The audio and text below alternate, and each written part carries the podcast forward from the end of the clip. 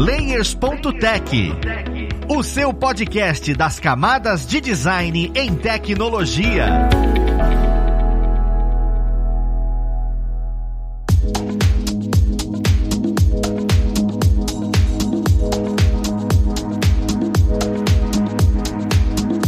Olá, ouvintes! Eu sou o Luiz Lima designer e professor aqui da plataforma Lura, e vamos para mais um Layers.tech, o seu podcast das camadas de design e tecnologia. E na conversa de hoje nós vamos falar sobre o poder das cores. Parece até que eu tô falando de, sei lá, de ursinhos carinhosos, sabe? Porque é uma coisa tão feliz, mas não. Exatamente como é que as cores influenciam em composições, em ilustrações, animações, design, e isso é extremamente importante da gente conhecer. Mas vamos lá pro papo conhecer quem vai falar com a gente sobre isso. Nós temos aqui hoje como convidado convidado o Rafa Nunes. Ele é uma figurinha marcada, já esteve aqui em outros momentos, é ilustrador, é animador, é uma pessoa maravilhosa. Seja bem-vindo, Rafa. Oi, Luiz. Oi, pessoal. Tudo bem? Com vocês, todo mundo aí. Está perfeito, Rafa. Muito obrigado pela sua presença. E juntamente com o Rafa, nós temos o Felipe Laboriou, com esse nome magnífico, que é designer, é instrutor aqui da plataforma e também está em vários outros episódios aqui com a gente. Seja bem-vindo, Felipe. Valeu, Luiz. Obrigado aí mais uma vez pelo convite. Vamos conversar, né? Trocar essa ideia junto com o Rafa, junto com você. Cara, sim, perfeito, porque assim, vocês têm muito know-how sobre essa questão de uso das cores e, e uma das coisas que eu queria começar é que quando você vai estudar design, vai estudar ilustração, sempre chega em algum momento que você acaba escutando, tipo, ah, não, a psicologia das cores, a importância da psicologia das cores e tal, não só essa questão do uso em si. E isso seja durante a faculdade ou algum estudo que você faz por você mesmo. Eu queria entender na visão de vocês qual a importância, né, das cores para esse projeto, né? Seja ele para design ou ilustração. Como é que vocês olharam e falam, as cores têm a importância X para o projeto? Bom, Luiz, essa pergunta é um pouco difícil, né? Porque tem várias importâncias diferentes, né? As cores elas podem, por exemplo, determinar o clima de uma composição, né? Embora a tal psicologia das cores possa ser muito discutida sobre se de fato algumas cores têm relações exatas com determinados sentimentos, falando de uma noção bem geral assim, existem as cores quentes e as cores frias, por exemplo, né? Cores quentes são aquelas que têm mais vermelho na sua composição, cores frias as que têm mais azul na sua composição. E em linhas gerais, essas, esses dois espectros de cores, quando usadas, às vezes até na mesma composição, podem gerar climas muito diferentes. Então as cores vermelhas podem trazer um clima mais vivo, assim, mais às vezes dependendo da composição ser uma cena externa, né? O Rafa que trabalha mais com essa manipulação direta, né, ao, col ao colorizar os projetos dele, pode até falar melhor, mas você pode trazer um clima mais noturno se trabalhar com azul. Se você trabalhar com vermelho, você pode trazer um clima mais diurno. E além disso, existem algumas o termo correto seriam propriedades mais objetivas, mas às vezes as cores elas também influenciam na composição, como, por exemplo, se expandindo ou se retraindo. Cores quentes, em geral, tendem a, por exemplo, vir mais em direção da pessoa que está observando a arte. Cores frias tendem a se distanciar um pouco mais, aí mais em direção ao fundo. Cores quentes tendem a se expandir, cores frias tendem a diminuir um pouco mais. Então, você tem todas as propriedades e as associações que muitas vezes estão impregnadas na nossa cultura, né? De determinada cor significar alguma coisa, né? Então é interessante levar tudo isso em conta quando for trabalhar. E claro, se você estiver trabalhando numa identidade de um projeto, né, você ficar atento às cores da identidade do projeto que você está trabalhando e manter uma constância, né, para você preservar essa identidade ao longo de todo o projeto, e principalmente no que diz respeito no design que tem alguma interação, né, em aplicativos, em web, você trabalhar com uma constância também, por exemplo, todo botão ser da mesma cor, né? Aí é uma outra discussão mais prática, mas é algo que você também tem que ter em mente perfeito você trazer dessa forma, porque mostra que não é uma coisa tão simples, né? Tipo, ah não, pega isso aqui e usa simplesmente, né? É, é, um conceito bem mais profundo mesmo. Uma coisa que me fica na cabeça é que a gente fala, principalmente quando fala psicologia das cores, né? Parece, parece uma coisa tão batida em pedra, ah, usa isso que vai definir isso. E eu acho meio delicado esse segmento de trabalho, que, que você define uma percepção para aquilo. Como é que a gente sabe, por exemplo, que o vermelho vai ser usado para tal coisa, que o amarelo pode, pode causar determinada coisa? É, essa percepção percepção, ela não é necessariamente universal. Se eu usar o vermelho aqui, vai ser o okay? Se eu usar o vermelho, sei lá, na Índia, o que que vai... Como é que a gente não cai nessas, como é que é o nome? Nessas pequenas armadilhas, sabe? Isso tanto na, na ilustração ou projetos, porque é muito mais fácil a gente pegar projetos de ilustração para fora hoje, quanto em projetos mais comerciais mesmo, de logo ou, ou produtos, que hoje é muito mais fácil a gente pegar para fora. E, e eu não posso mais ficar pautado nisso, né? Como é que a gente não cai nessas coisas que as pessoas falam, ó, oh, uso vermelho para tal coisa ou uso azul para tal coisa.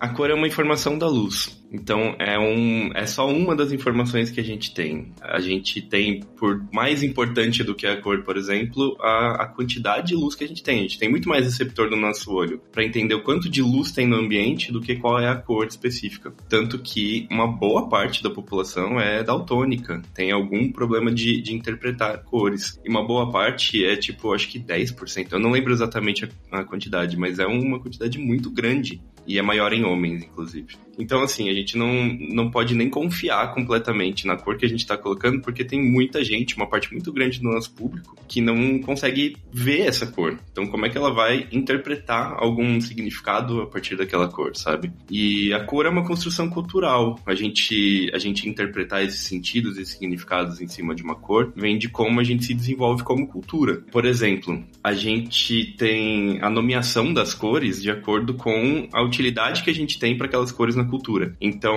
na maior parte da, da, dos povos, as primeiras cores a serem nomeadas são cores terrosas: amarelo, marrom, depois vermelho, e, e assim você vai é, expandindo de acordo com a utilidade que você dá para essas cores e com a disponibilidade que você tem delas também. Por exemplo, culturas europeias não costumam ter nome para azul até muito tarde. Se a gente pegar poema do, de 1500, 1600, o azul é descrito como transparente, sei lá, é descrito como verde às vezes. Então, tudo isso muda muito a relação que a gente tem com a cor. E, por outro lado, se a gente pega a cultura inuit dos do esquimós, né? A gente tem diversos nomes diferentes para azul desde muito cedo, que nas culturas europeias não tem. Então, é, então, diferentes tons de branco que a gente, sei lá, branco a gente nem interpreta como cor, né? Branco é uma informação de quantidade de luz também. Mas a gente interpretar o branco como mais frio ou como mais quente. E aí a gente entra em um monte de conversa que, tipo, como é que funciona cientificamente mesmo? Porque é uma coisa muito complexa. A gente entender luz e cor cientificamente, como é que funciona, é uma coisa que é muito recente. É de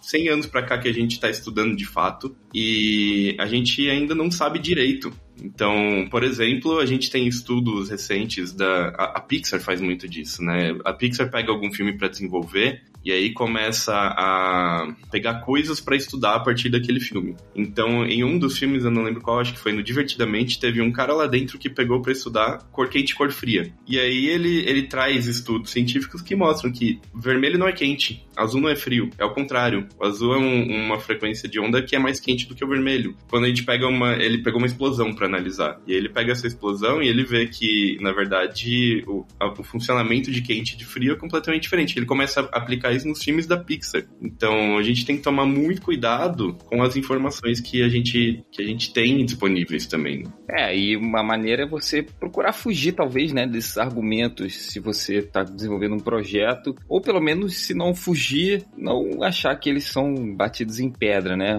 Os argumentos são seus, é claro, né? Mas pode ser que não funcionem dependendo do público, né, que você está interagindo, né? O que eu imagino é você justamente fundamentar suas decisões criativas em argumentos que façam sentido no seu projeto, né, e que eles não precisem necessariamente a, a, apelar a ou, ou, não necessariamente apelar, mas que eles não precisem ter uma noção de que eles são mais do que argumentos, entendeu? Porque a última análise é uma decisão arbitrária, né? Sua, não, não existe uma regra de seguir uma cor X, Y, Z. Mas a verdade é que, por exemplo, em logos, eu agora eu não lembro exatamente a, a porcentagem, mas um número muito grande de logos é azul e vermelho. A gente não sabe explicar exatamente o porquê disso. Talvez possa existir uma preferência natural do ser humano, talvez possa ser cores que chamam mais atenção não sei exatamente, mas é uma tendência também. Então, assim, é uma decisão de última análise arbitrária, embora possa ser interpretado vermelho como uma cor quente, é uma decisão sua, né? Então, talvez você não precise nem ficar tão preocupado assim em encontrar um argumento científico para escolher uma cor. Cara, perfeito. E é muito engraçado como explode minha mente. Vocês estão falando a questão das cores quentes, das cores frias, da gente conseguir falar ah, azul celeste, azul bebê,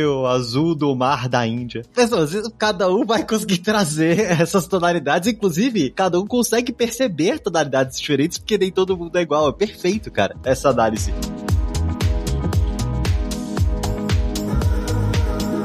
Eu fico meio complexado com no momento em que a gente vai construir algo. Né? Vocês já tiveram que pegar algum projeto onde durante a construção ou já era construído algo, você falou, hum, essa cor aqui não, não casa, ele traz algo diferente, ele traz uma inconsistência e vocês tiveram que mudar, sabe? Porque os projetos em que o Rafa trabalha são bem distintos do projeto em que você trabalha. E eu queria entender nesses dois universos, olha, eu precisei pegar uma logo uma vez onde eu precisei mudar um tom, sabe? Por, por conta de tal, tal, tal, tal coisa. Ou, Rafa, eu precisei pegar um projeto de animação, ilustração, onde eu precisei mudar o tom. Devido a tal, tal, tal, tal coisa. Eu queria entender da experiência de vocês se isso já foi necessário em algum projeto. Que aí esse estudo de cor foi, foi mais denso, sabe? Olha, Luiz, que eu me lembro assim de cara é mais de um aspecto técnico, né? Que aí a gente pode conversar um pouquinho mais pra frente, que foi uma escolha errada de cores minha, né? Porque existem cores que funcionam na web, na verdade, na, na, exibição de tela, né, em razão do modelo de cores ser o RGB e cores que não funcionam na impressão, né, porque utiliza-se o modelo de cores CMYK em geral. E aí já aconteceu de eu estar criando um projeto e aí eu esqueci mesmo, né, enquanto estava trabalhando no software, de trabalhar com o modelo de cor certo. Aí depois que eu já estava fazendo, eu falei, putz, não é isso. E a cor era completamente diferente, porque o espectro RGB, ele é maior do que o CMYK em linhas gerais, né, principalmente no campo de azuis e verdes, né, e, a cor, e as cores que eu estava trabalhando trabalhando eram justamente mais azuladas. E aí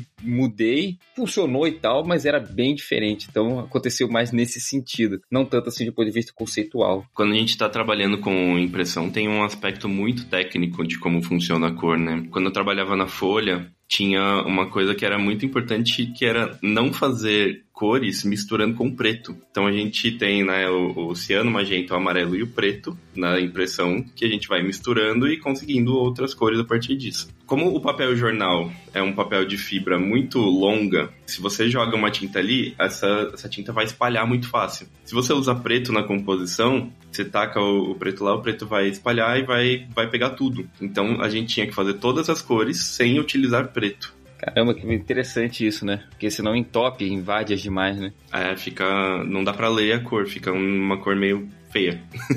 E, e, e, a dificuldade, porque, caramba, você tem que se adequar a esse tipo de coisa, então é, é, legal conhecer a parte técnica da cor, então auxilia bastante. E, inclusive, vocês comentando até lembrei que, que é a velha historinha de que o Hulk era para ser cinza e durante a impressão, como não tinha essa parte técnica muito definida, ele saiu esverdeado, porque foi feito de uma maneira diferente e aí, beleza, ele se tornou um personagem verde e ficou até hoje. Não sei se isso é mito ou não, vou ter que ir atrás, mas eu sempre escutei essa historinha e sempre fiquei fiquei, nossa, que legal. Agora eu preciso entender essa diferença. Eu tenho vontade de, de entender mais sobre essas coisas, porque, por exemplo, eu passei recentemente pela seguinte situação. Eu comprei uma ração molhada pro meu gato e eu sempre comprei a mesma ração, né? E a ração é meio. A própria embalagem, ela é cinza, meio prateada e tudo. E, cara, inconscientemente eu olho para aquela ração e falo, cara, mas isso aqui tem, tem a cara de ter uma qualidade, sabe? Eu peguei, o gato gostou e tudo. E aí eu fui comprar outra ração e ela meio amarelada, o design meio estranho e tudo. E eu fiquei com o pé atrás por nada. Por nada. Eu só fiquei com o pé atrás. E esses dias que quando eu olhei um pro lado do outro, esteticamente o outro me agradava, o, o cinza. E eu fui atrás da ração amarela. E cara, é, é a melhor marca para gato. E eu falei, caraca, é, é, literalmente a melhor marca, a mais indicada por veterinários. Eu, putz, a, a, cor me pegou aí, literalmente, e eu acabei comprando outro produto por conta disso, né? Por conta da estética e principalmente a coloração. Eu queria entender se vocês já passaram por isso. Já se pegaram no sentido de, caramba, eu escolhi isso por conta da cor, literalmente, não necessariamente pelo aspecto que vem por trás daquilo, sabe? Ou se você já assistiu alguma coisa por conta disso. O poder da publicidade, né?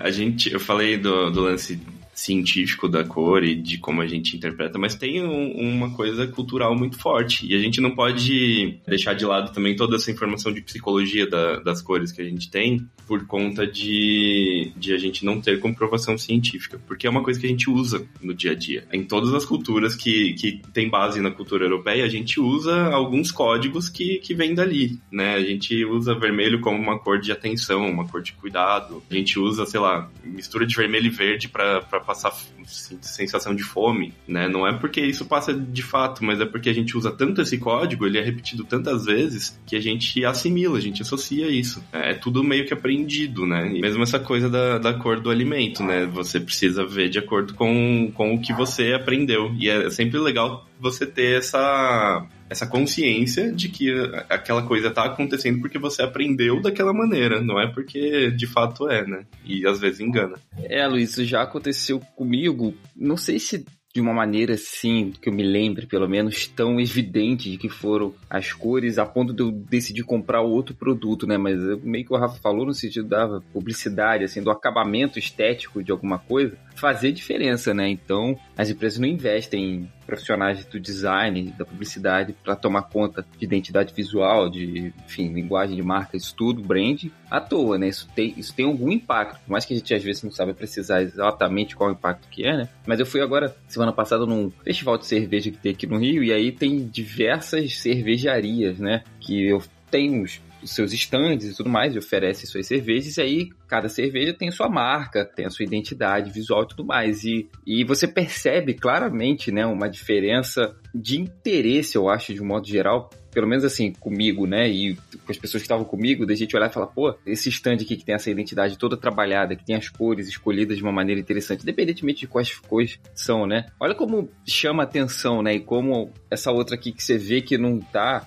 tão bem ajeitado, assim, tá, que as cores não estão bem escolhidas, mais uma vez, independentemente de qual cor seja, né? Mas que faz sentido nesse projeto, que criou um visual interessante, né? Estimulante, como já não chama tanta atenção, né? E como passam sensações diferentes. Tinha uma, uma marca lá que era uma identidade muito sóbria, assim, né? Era branco, texto escrito em preto e tudo mais, passa um clima totalmente diferente daquela identidade que já tem umas ilustrações muito bonitas, muito bem feitas, tudo colorido, que tem uma identidade, muitas vezes coisas assim meio viking e tal, né? E de fato, acaba que, se não necessariamente você vai preferir a outra, às vezes chama mais atenção. Eu, por exemplo, ficava mais, mais com vontade de experimentar essa outra, que tinha essa identidade mais chamativa, digamos assim, que trabalhava mais com as cores, do que as outras que não trabalhavam tão bem, né? Não, faz total sentido. E eu ainda fico imaginando você num lugar desse. Imagino você olha e vê, sei lá, um, um rótulo com um marrom e você fala, ah, não, vou tomar uma, uma, cerveja aqui, não sei, de chocolate. Alguma coisa assim, de repente uma cerveja de uva. Aí você fala, ah, mas,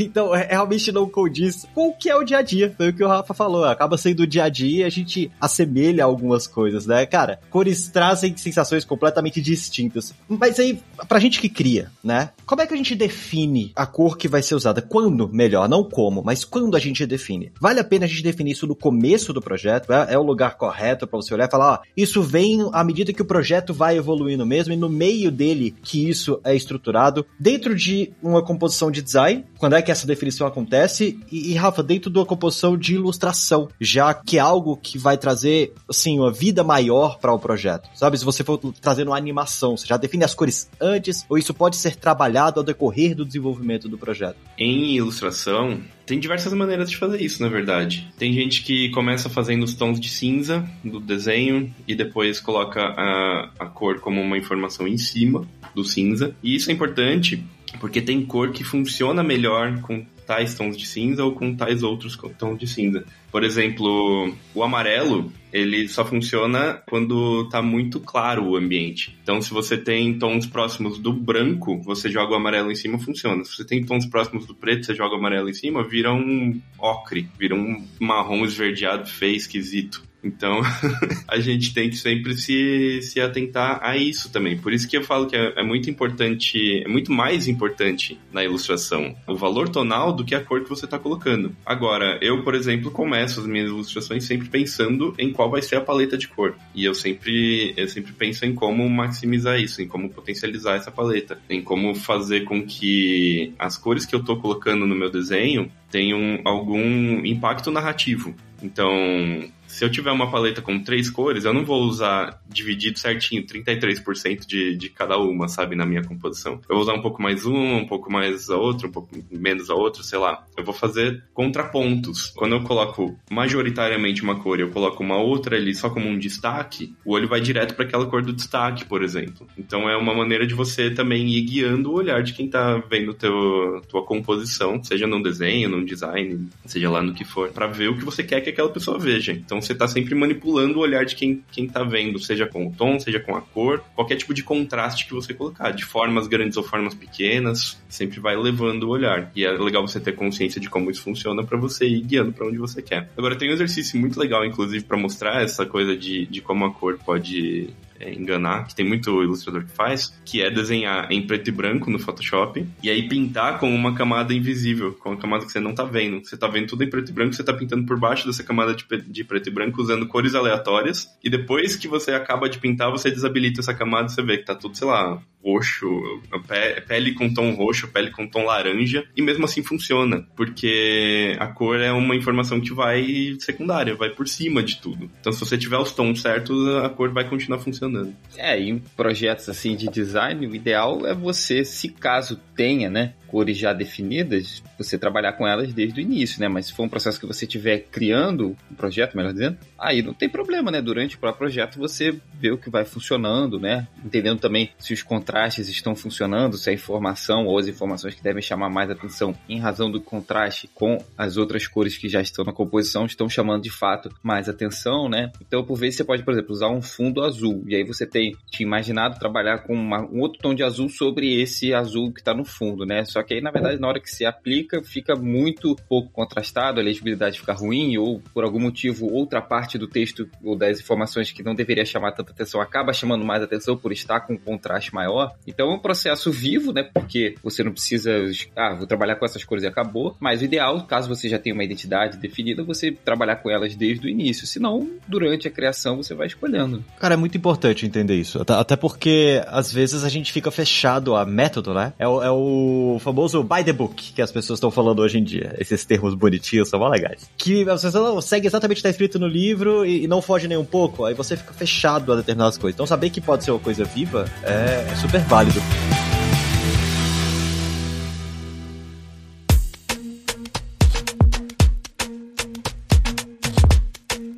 Mas a gente tá falando muito sobre cor e muitas vezes vocês falaram, cara, é subjetivo, tem muita interpretação, pô, tem pessoas daltônicas e tudo. E, e, como é que a gente protege isso num projeto? Chega uma pessoa stakeholder assim e fala, não, não gostei dessa cor, mas na verdade você olha e fala, olha, tem um fundamento. Sempre chega um momento em qualquer projeto onde você tem que trazer, mesmo que seja artístico, olha, existe fundamento para as escolhas que eu tô fazendo. Como é que você protege isso? Como é que você olha pra pessoa e fala, tem que ser assim, ou, ou essa cor é boa por conta disso, daquilo, outro? Sabe, é, por ser tão subjetivo, subjetivo, como é que a gente traz essa força para poder proteger o nosso ideal? Porque você não tá fazendo um projeto só. Isso tem outras pessoas que vão validar e tudo isso. Eu acho que vai depender da crítica que foi feita em cima do seu trabalho. Se for uma crítica baseada simplesmente em gosto, é um pouco difícil você rebater isso, né? E eu acredito que, trabalhando num ambiente profissional, esse tipo de comentário tende a ser mais raro, embora, claro, não significa que não possa acontecer. Agora, se for uma pergunta de por que, que você escolheu essa cor, aí existem argumentos técnicos, né? Que vão desde, olha, essa cor faz parte da identidade, ou, por exemplo, essa cor está funcionando nesse fundo aqui, porque ela tem um contraste legal com esse fundo, ou essa cor, ela é a mesma cor que acontece na ilustração aqui da nossa, do nosso projeto, e aí a gente está construindo essa identidade aqui tão importante que o verde, por exemplo, apareça em diversos momentos da arte, entendeu? Então, o ideal é você, no momento que for escolher a cor, ter pelo menos um argumento dessa natureza.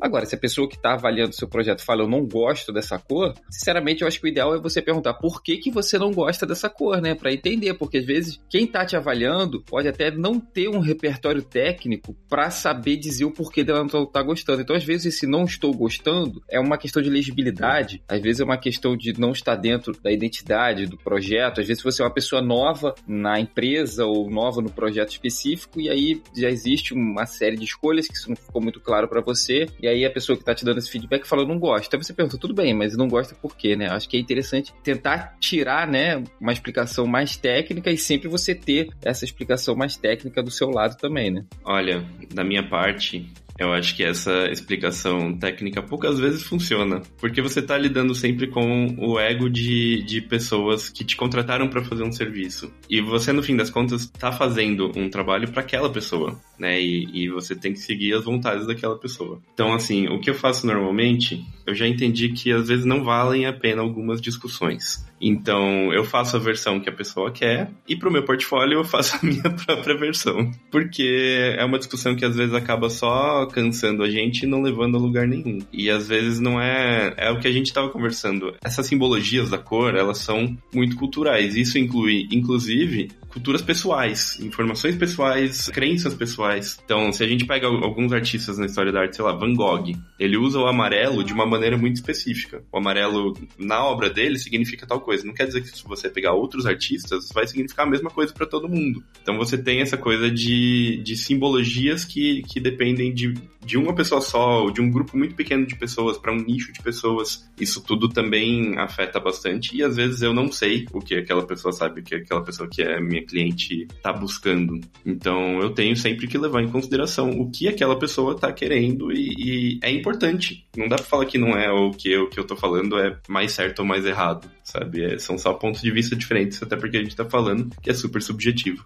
Cara, e é maravilhoso escutar vocês porque mostra pontos de vistas de projetos diferentes. Porque eu vejo um projeto, realmente foi o que o Felipe falou, mais profissional. Você vai ter esse, essa abertura de trazer conceitos técnicos. A subjetividade vai acabar um pouco. Inclusive, a, a própria pesquisa em UX vai auxiliar nessas escolhas com o tempo. Porque você tem o objetivo específico de atingir um público e assim por diante. Enquanto o que o Rafa tá comentando, que não deixa de ser profissional, mas é um projeto mais pessoal. Você foi contratado para uma pessoa específico, sabe? Então, a, até nisso, seu modo de tratar a cor e responder para a pessoa sobre a cor faz diferença. E eu fico pensando no quesito pessoal para vocês. Você já tiver algum momento onde algum projeto artístico você percebeu a sensação que aquela cor traz e, e você conscientemente entendeu aquela sensação? Por exemplo, assistia quando era mais novo um desenho chamado Invasorzinho. Esse desenho, ele apesar de estar o tempo todo em um ambiente aberto, é extremamente claustrofóbico. E eu,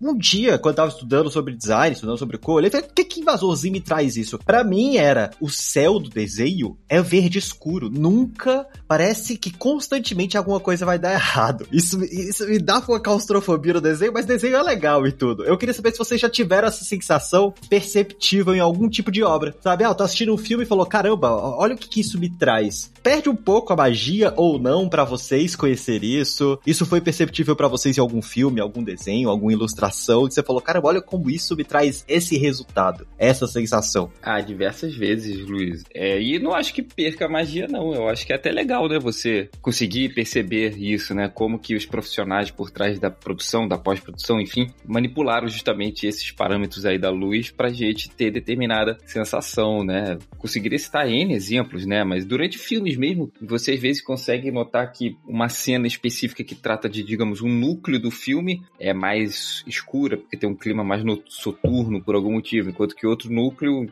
tem uma iluminação mais clara, né? O claro escuro é muito trabalhado, né? Mas assim, me lembrou de cabeça o primeiro que me veio à mente, não sei se vocês já assistiram, que foi o Mad Max, né? Estrada da Fúria, né? Furry Road, né? Que eles aumentam em muito, né?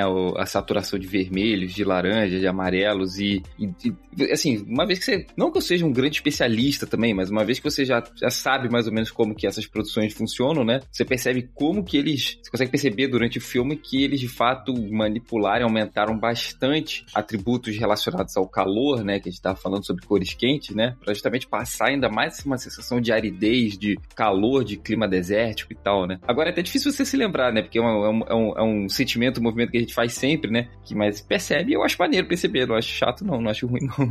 Tem um, um filme chamado Aviador, com Leonardo DiCaprio, sabe? E o cara, o, o, personagem do filme, ele tem transtorno obsessivo compulsivo. Ele é um inventor, né? E ele, ele é meio obsessivo com as coisas. Sempre quando ele começa a entrar em, em crise, ele lava as mãos. Parece ele lavando as mãos obsessivamente, assim. E aí eu, eu reparei em um momento que, que aparece essa cena que a água tava esverdeada. Eu falei, eita, mas o que que tá acontecendo? Por que essa água tá meio verde? Aí eu comecei a, a reparar no, no filme, sempre quando tem algum momento de crise dele, algum momento de compulsão, a coisa é verde, aparece verde. E é uma coisa que claramente não é verde e que tá aparecendo com um filtro verde. E é para construir isso, né? Aos pouquinhos você vai construindo aquela coisa. Quando aparece um verde na tela, você já fala, ixi, vai dar ruim. E videogame faz muito isso, né? De, de botar código nas coisas. Tipo, Uncharted, quando você tem alguma coisa amarela na, na cena, o amarelo é sempre usado, é só usado no jogo para lugares onde você pode agarrar, para lugares onde você pode escalar. Roxo em videogame normalmente é usado como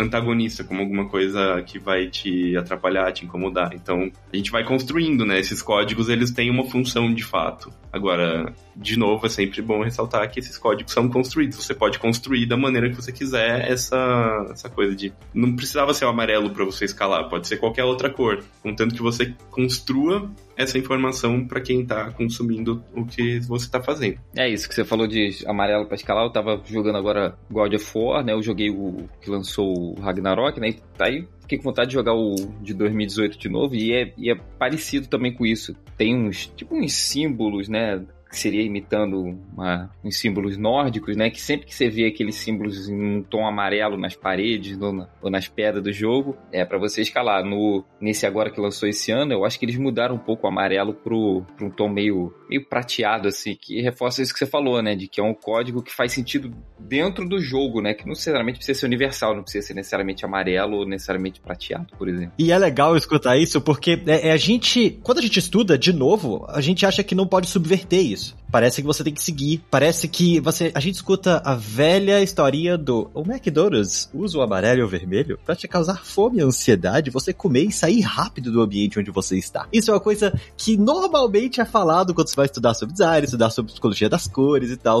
Uma coisa que eu queria entender de vocês e como é que foi para vocês é, é o próprio como é que eu consigo estudar sobre isso, sobre o uso da cor. Porque eu acho subjetivo e eu ainda acho difícil aplicar, sabe? É, essas coisas mais, mais comuns entre aspas, mais uma vez é um podcast, mas eu fiz aspas, pessoas que estão escutando. Uma coisa que é mais comum, sabe? Que você fala, não, vou usar vermelho para isso, vou usar azul para aquilo, mas subverter você precisa estudar, você precisa entender, você precisa ir atrás desse, ah, não, realmente é conceito para pessoas, eu consigo aplicar nessa situação. Tentei trabalhar com pintura digital, onde a composição não ficou tão legal quanto uma pessoa do meu lado, por conta de cor simplesmente por conta de cor. Fala, cara, por que, eu não consigo achar as cores certas? Por que, que eu não. Isso vem só com treino, sabe? A mesma coisa no logo. Por que, que essa cor né, te dá uma estranheza? Você fala, era só escolher cores melhores, seja tom, seja a própria cor mesmo, a intensidade dela. Como é que eu consigo estudar para fazer essas escolhas, né? Ou, ou, é só treino, ou é só com o tempo você pega. Não sei se tem um livro, não sei se tem, não sei, alguma técnica. A experiência, claro, vai te ajudar, né? Sem dúvida, você vai, quanto mais você praticar, você tende a melhorar, né? Agora,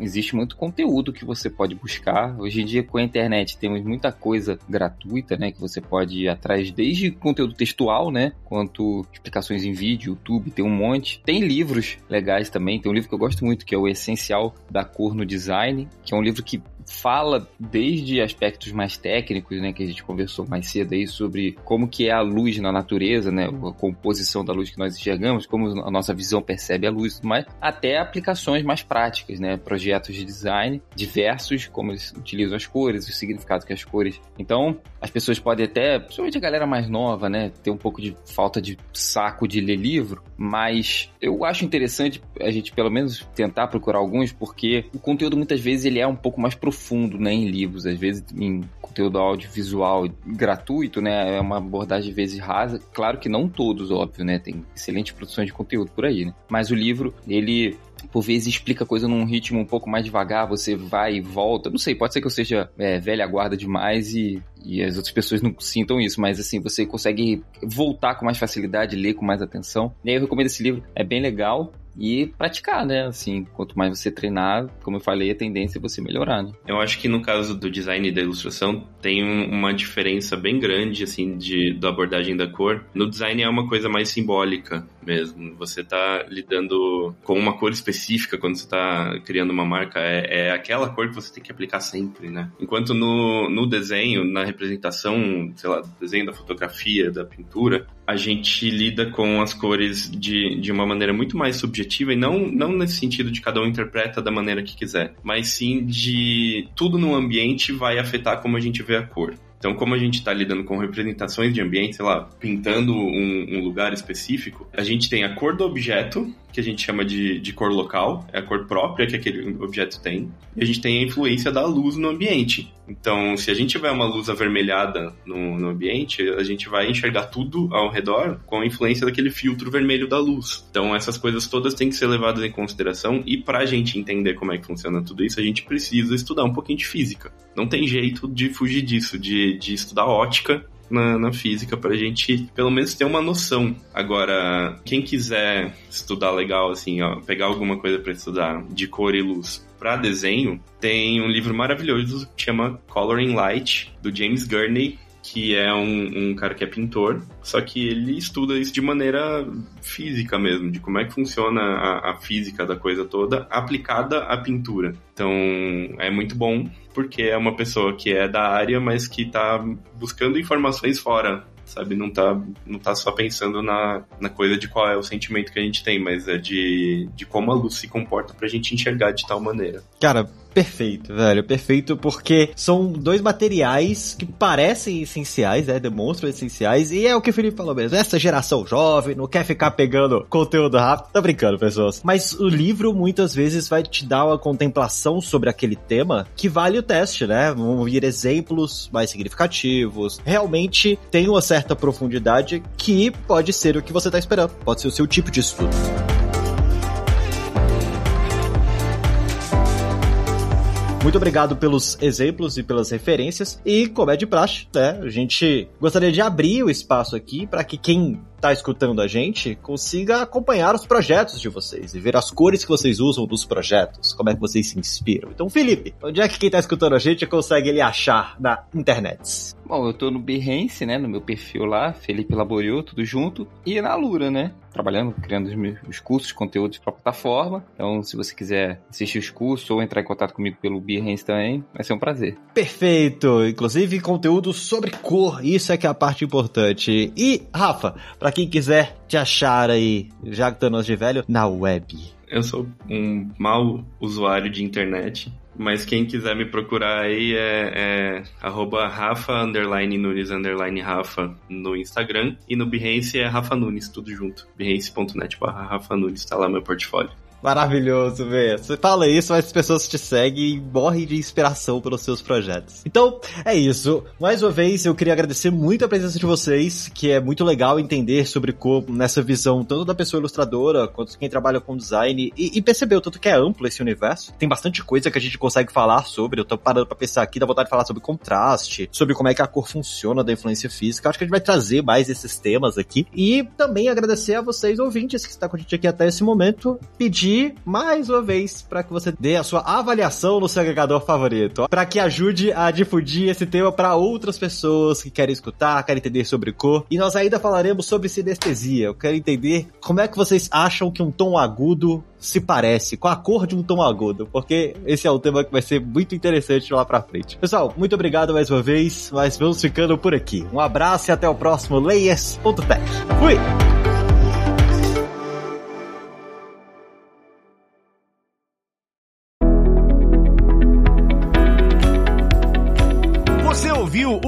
O Layers.tech, uma produção alura.com.br. Edição Radiofobia Podcast e Multimídia.